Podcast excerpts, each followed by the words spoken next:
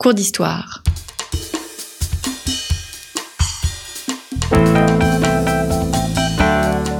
Une émission de la rédaction de Storia Voce.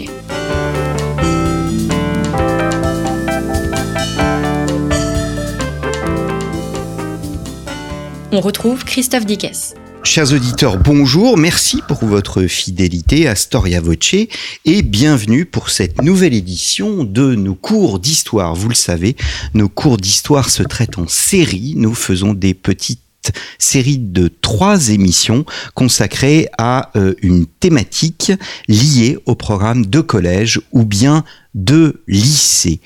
Olivier Vervorka, bonjour. Bonjour. Merci d'avoir répondu à notre invitation. Nous allons parler du programme de troisième et de première. Nous allons parler de la résistance. Vous êtes euh, professeur d'histoire, professeur à l'école normale supérieure de Cachan, auteur de nombreux ouvrages. Vous avez euh, publié sur la résistance et notamment une histoire de la résistance 1940-1945 45, euh, paru dans la collection Tempus, donc des éditions Perrin. C'est avec ce livre que j'ai préparé euh, cette émission. Il y aura donc trois émissions consacrées à la résistance. Une première euh, qui portera comme titre Définir la résistance. Puis ensuite, nous étudierons la mémoire de la résistance et enfin sa sociologie, qui était résistant et j'ai envie d'ajouter qui était vraiment résistant. Donc, commençons à travers cette premier, ce premier volet, définir la résistance. Ma première question, euh, Olivier Virorca, est assez simple. On parle de la résistance au singulier. Faut-il mettre le terme au pluriel? Alors on peut bien évidemment mettre le terme de résistance au pluriel en soulignant sur la pluralité du phénomène. Il y a une première interrogation qui est doit-on considérer que les Françaises et les Français qui ont rejoint Londres avec le général de Gaulle sont des résistants. Pour ma part, je ne pense pas que ce soit des résistants. Ils se définissent eux-mêmes comme des Français libres. Pourquoi? Parce qu'en général, ils combattent euh, sous l'uniforme, dans des armées régulières, et donc euh, tout le caractère clandestin et transgressif de la résistance, eh bien, ne convient pas pour définir la manière dont ils conçoivent la lutte contre l'Allemagne ou contre Vichy. Si on envisage donc ce que l'on appelle la résistance intérieure, c'est-à-dire l'ensemble des hommes et des femmes qui combattent euh, en métropole, eh bien dans ce cas-là, on peut effectivement soit privilégier le pluriel, soit privilégier le singulier. Privilégier euh, le singulier, je crois que c'est tout simplement dans les buts. On peut parler d'une résistance parce que cette résistance a un but commun. Le but commun, c'est bien entendu le départ de l'occupant allemand et éventuellement la destruction du régime de Vichy. Si en revanche on réfléchit sur les modalités du combat, on s'aperçoit là qu'il y a effectivement plusieurs manières d'envisager la résistance. Une résistance par exemple de type militaire dans les maquis, une résistance euh, de type civil, euh, l'aide aux juifs, aux prisonniers de guerre, donc effectivement une résistance plurielle par ses modalités. Dernier élément qui incite aussi à utiliser le pluriel, eh bien, euh, la coloration politique de la résistance, puisqu'on a des résistants de gauche, des résistants de droite, des résistants euh, catholiques, des résistants juifs, et donc que, euh, au fond, les motifs de l'engagement et les colorations de l'engagement ne sont pas les mêmes. Hmm. Alors, la résistance se définit d'abord par son action? Oui, je pense qu'on doit définir la résistance je pense qu'il faut d'abord dire qu'il est très difficile de définir la résistance et que tous les historiens ne sont pas d'accord sur, le terme, sur, le terme mm. sur la définition à donner euh, de la résistance. Il n'y a pas une définition consensuelle de euh, ce qu'est la résistance. Mais je pense que l'on peut effectivement définir la résistance plutôt euh, que de proposer une définition en majesté, de suivre les conseils de l'historien Pierre Laborie, de définir un certain nombre de critères. Il y a dans la résistance une intention, on veut résister à l'ennemi, on veut résister au régime de Vichy. Ensuite, il y a l'idée de transgression. L'idée de transgression, c'est à dire que s'engager dans la résistance, eh bien, c'est au fond euh, braver les lois, être dans l'illégalité, et ça c'est un élément qui est très important. Donc il y a euh, dans euh, la résistance également une continuité dans l'action, En d'autres termes, on n'est pas résistant par un acte solitaire, on est résistant par une succession d'actes, et c'est donc cet ensemble qui euh, colore, euh, au fond, la définition de la résistance. Je reviens par exemple sur l'intention.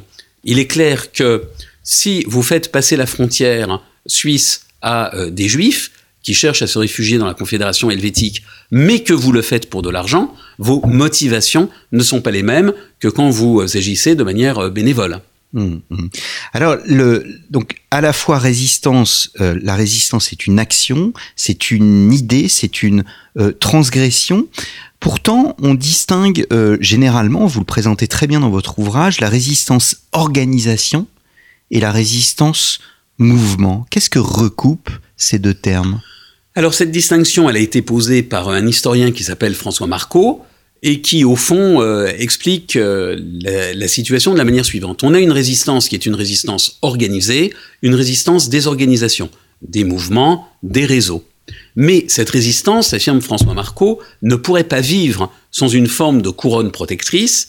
Par exemple, les maquisards sont ravitaillés par des fermiers, euh, des commerçants acceptent de servir de boîte aux lettres. Ce ne sont donc pas des résistants au sens strict du terme, mais ils aident la résistance et appartiennent à ce que l'on peut appeler effectivement la résistance mouvement. Pour ma part, je ne suis pas d'accord avec cette distinction entre résistance organisation et résistance mouvement. Pourquoi? Parce que on en arrive à considérer comme résistants des actes, au fond, de plus en plus anodins, de plus en plus mineurs, qui, à mon avis, dénaturent la vérité de l'engagement résistant. Et de ce point de vue, on peut dire qu'il y a, euh, au fond, euh, euh, une conception un peu idéologique qui sous-tend euh, cette euh, distinction entre résistance mouvement et résistance organisation. Et cette idée, c'est que au fond, euh, tous les Français ou beaucoup de Français ont d'une certaine manière ou d'une autre résisté. Hmm. Et je ne résiste pas au plaisir euh, de citer euh, Jean Anouilh dans une pièce qui s'appelle L'Orchestre. Vous avez des femmes qui jouent dans, dans un orchestre et l'une pointe un index accusateur en disant vous, vous n'êtes pas euh, résistante, vous avez même collaboré, vous avez joué dans un orchestre qui acceptait donc de se produire devant les Allemands. Et la violoniste répond c'était un orchestre résistant quand euh, les Allemands étaient dans la salle, nous nous donnions le mot pour jouer faux, et vous savez, comme ces gens ont l'oreille musicienne. Alors, est-ce qu'on doit considérer que une personne qui jouait faux euh, pendant la Seconde Guerre mondiale est une résistante? Euh, à mon avis, non. Et c'est le risque, je crois, de cette définition de la résistance mouvement. Hum, hum. Ce qui pose la question de la, résistance légende. La résistance est une légende. Or, l'histoire, l'historien doit sortir du mythe. Bref, en quelque sorte écorner cette légende? Alors, il faut écorner cette légende parce que euh, je pense qu'il faut écorner cette légende pour deux raisons. D'abord parce que on a eu effectivement une construction mémorielle de la résistance dont euh, je pense nous allons reparler. Mais d'autre part, euh, lorsque l'on a euh, des récits euh, de communistes intrépides qui font sauter des trains, de, de, de, jeunes requis pour le service du travail obligatoire qui gagnent le maquis sans aucun problème et qui se battent vaillamment, on a l'impression que la résistance est un phénomène facile. Et donc, la tendance contemporaine serait de se dire, mais au fond, la résistance n'est pas compliquée, pourquoi les Syriens ne se révoltent-ils pas, pourquoi les Biélorusses ne se révoltent-ils pas? Et je crois que, précisément, le travail historique essaye de montrer à la fois la complexité et la difficulté de l'engagement résistant. Et c'est parce que cet engagement a été difficile et complexe qu'il est, de mon point de vue, resté minoritaire, et c'est cela qu'il convient de comprendre, quitte à écorner un certain nombre de, euh, de mythes comme l'idée que tous les Français ont été résistants, un, mythe, je, le crains, qui est renforcé par euh, cette thèse de résistance-mouvement qui euh, permet euh, euh, d'élargir le spectre de la résistance à beaucoup trop de personnes de mon point de vue. Hum, hum. Alors je me permets de, citer euh, comment Jean-Marie Guillon et Pierre Laborie que vous vous-même vous citez dans votre ouvrage. L'histoire de la résistance reste à faire dans la mesure où les lacunes et les déséquilibres y apparaissent considérables, même si l'on peut de multiples fois observer ponctuellement que l'on sait beaucoup sur peu on sait beaucoup sur peu. C'est une, phrase lourde de sens. Alors, on sait beaucoup sur peu. Euh, Pierre Laborie avait même écrit qu'il était impossible de faire une histoire de la résistance. Donc j'espère avoir euh, prouvé le contraire. Bien évidemment, on sait beaucoup sur peu. Écrire l'histoire de la résistance est difficile. Mais jamais les problèmes de source n'ont empêché d'écrire une histoire de la Grèce antique.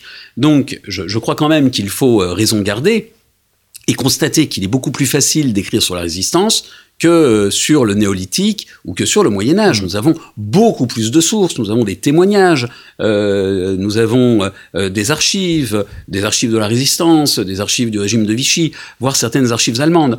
Donc, bien évidemment, il y a eu parfois polarisation pour un certain nombre de raisons sur l'infiniment petit, parce qu'une région avait à cœur de comprendre comment avait fonctionné son maquis, parce qu'un parti politique avait euh, besoin de rappeler euh, les heures glorieuses des années sombres. Donc effectivement, on sait beaucoup euh, sur peu, mais tout cela n'empêche pas de faire une synthèse. Hum, hum. Vous écrivez, la, la résistance n'a rien à redouter de son historisation.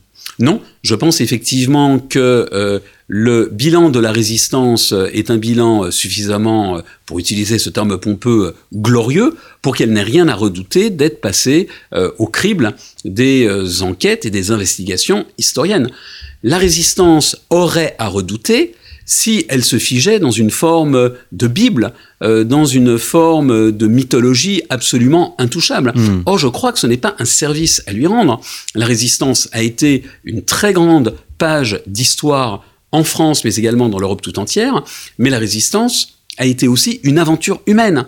Donc une aventure humaine, c'est-à-dire une aventure où il y a des héros, mais une aventure aussi où il y a des traîtres, une aventure où il y a des moments d'héroïsme absolument incroyables, mais aussi des moments de lâcheté et de peur. Et c'est comme cela aussi que l'on peut rendre hommage à la mmh. résistance. Mmh, mmh. Euh, cette émission s'adresse avant tout aux professeurs du, secondaire qui traitent donc de cette résistance. Euh, que faut-il leur dire? Quels conseils pourrez-vous euh, leur donner euh, Expliquer et non émouvoir? Oui, je pense qu'il faut expliquer et ne pas émouvoir avec un bémol sur lequel je reviendrai, parce que je pense, et, j'insiste bien sur ce point, que c'est véritablement en comprenant que l'on réussit à rendre hommage à la résistance, bien sûr, mais aussi à comprendre toutes les difficultés qu'elle a pu rencontrer. Cela n'empêche pas d'émouvoir, mais émouvoir, on a beaucoup, et les enseignants le savent, beaucoup de ressources pour émouvoir. Vous avez quand même beaucoup de films, euh, L'armée des ombres, euh, par exemple, vous avez euh, des textes magnifiques, je pense par exemple aux mémoires de Claude Bourdet ou aux mémoires de Lucie Aubrac. Donc on peut émouvoir les élèves et leur faire sentir une certaine émotion au travers de ces médiums, de ces médias, mais en revanche, je pense que l'historien doit rester un historien, l'enseignant doit rester un enseignant, et d'abord essayer de faire comprendre les choses plutôt que de tabler sur des ressorts émotionnels. Hmm. Il y a des bastilles mémorielles à, à, prendre? Oui, il y a des bastilles mémorielles à prendre parce que, encore euh, aujourd'hui, euh, euh, moi j'ai été accusé de ne pas être patriote, j'ai été accusé euh, de salir la résistance. Euh, donc voilà, ce genre de choses euh, existent. Mais comme le dit ma maman, si tu ne veux pas être critiqué, eh bien n'écris pas. donc je crois qu'elle a entièrement raison, ça fait partie des règles du jeu et du débat. Mm, mm. Eh bien, merci euh, beaucoup, Olivier Vervorka. Je rappelle le titre de euh, votre ouvrage, Histoire de la résistance 1940-1945, une somme hein, euh, parue en poche de plus de, de, de 700 pages. obéir, c'est trahir, désobéir, c'est servir. C'est ce qu'il y a sur la couverture dans la collection Tempus des éditions Perrin. Et je vous donne rendez-vous, Olivier, la semaine prochaine pour le deuxième volet de la série consacrée à la résistance.